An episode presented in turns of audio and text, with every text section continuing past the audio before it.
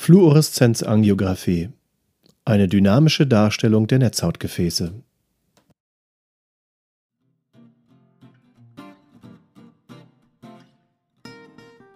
Herzlich willkommen zum Augenzentrum Schleswig-Holstein Podcast. Hier stellen wir Ihnen Gesundheitsthemen rund ums Auge und Informationen zur Prävention von Augenerkrankungen vor. Augengesundheit in Ihrer Nähe mit dem Augenzentrum Schleswig-Holstein. Es begrüßt Sie Dr. Gundolf Westphal. Schön, dass Sie wieder dabei sind.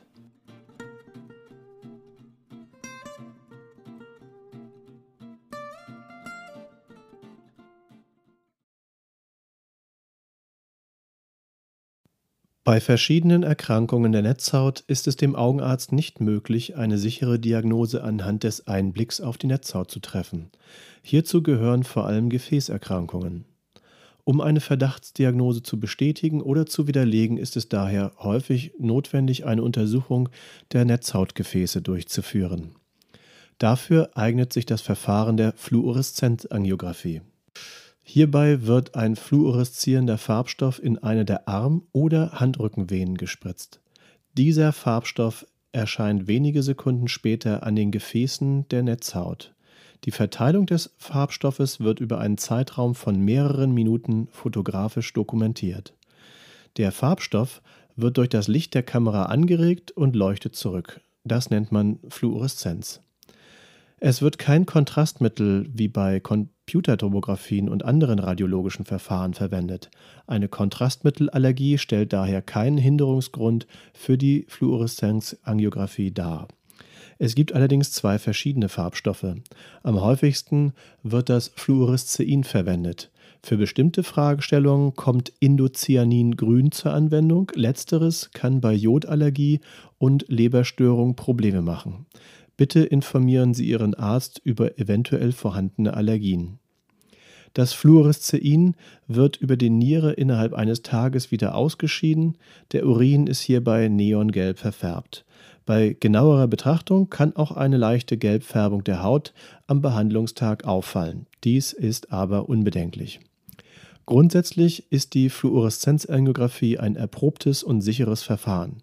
Da das Mittel aber in den Kreislauf gegeben wird, kann auch eine Allergie sehr schnell zu intensiven Kreislaufreaktionen bis hin zum allergischen Schock führen.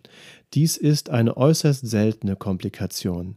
Zur Sicherheit bleibt der Untersuchte während des Verfahrens unter Beobachtung und hat einen venösen Zugang.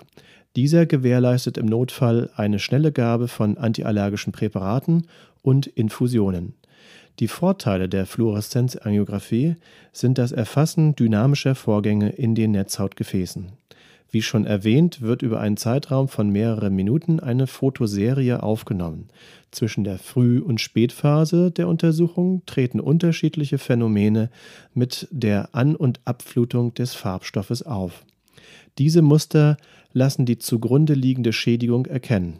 Das Krankheitsbild kann Ihr Augenarzt näher eingrenzen und damit die nötige Therapie veranlassen. Welche Erkrankungen werden mit der Fluoreszenzangiographie am häufigsten untersucht?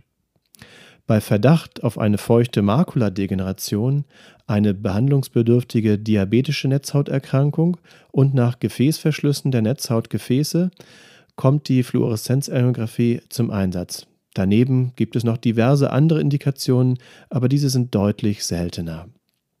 Bei der feuchten Makuladegeneration kann ein Blutschwämmchen in oder unter die Netzhaut wachsen und mit der Angiografie nachgewiesen werden. Bei diabetischen Veränderungen können eine Schwellung der Netzhautmitte, undichte Netzhautgefäße und eine Minderdurchblutung belegt werden.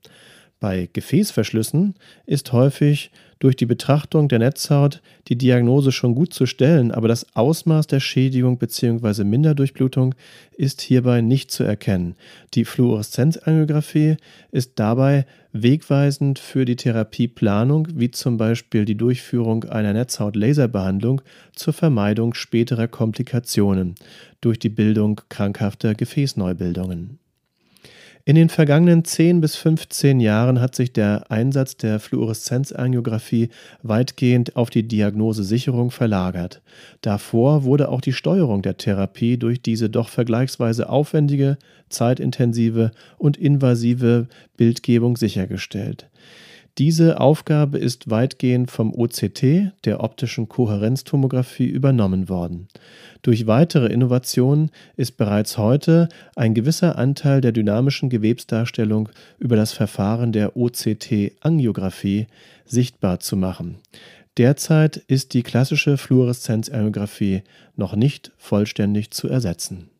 Für Sie als Patient bzw. Angehörige ist vielleicht folgender Fakt noch am wichtigsten. Die Fluoreszenzangiographie kann ausschließlich bei weitgestellter Pupille durchgeführt werden. Das heißt, der Untersuchte braucht am Tag der Untersuchung einen Fahrer für den Heimweg. Bitte richten Sie sich darauf ein. Ich bedanke mich fürs Zuhören. Bis zum nächsten Mal im Augenzentrum Schleswig-Holstein Podcast. Ihr Dr. Gundolf Westphal. Wenn Ihnen unser Podcast gefällt, empfehlen Sie ihn gern Freunden und Verwandten. Teilen Sie ihn vielleicht auch in sozialen Medien. Haben Sie Wünsche und Anregungen? Senden Sie uns gerne eine E-Mail an podcast.azsh.de. Wenn Sie unsere Informationen hilfreich finden und die Sendung gerne hören, wären wir Ihnen für eine Rezension bei iTunes dankbar. Dies hilft uns, mit dem Nischenthema Augenheilkunde sichtbar zu werden und auch anderen Interessierten wertvolle Informationen zur Augengesundheit vorzustellen. Vielen Dank. Abschließend möchten wir Sie darauf hinweisen, dass alle Informationen dieses Formats allgemeiner Natur sind und keine Beratung und Therapieempfehlung für spezifische Belange darstellen. Sie können einen Augenarztbesuch nicht ersetzen. Wenn Sie individuelle Beratung benötigen, stellen Sie sich gerne in einer unserer Sprechstunden in Ihrer Nähe oder in unserer Online-Videosprechstunde vor.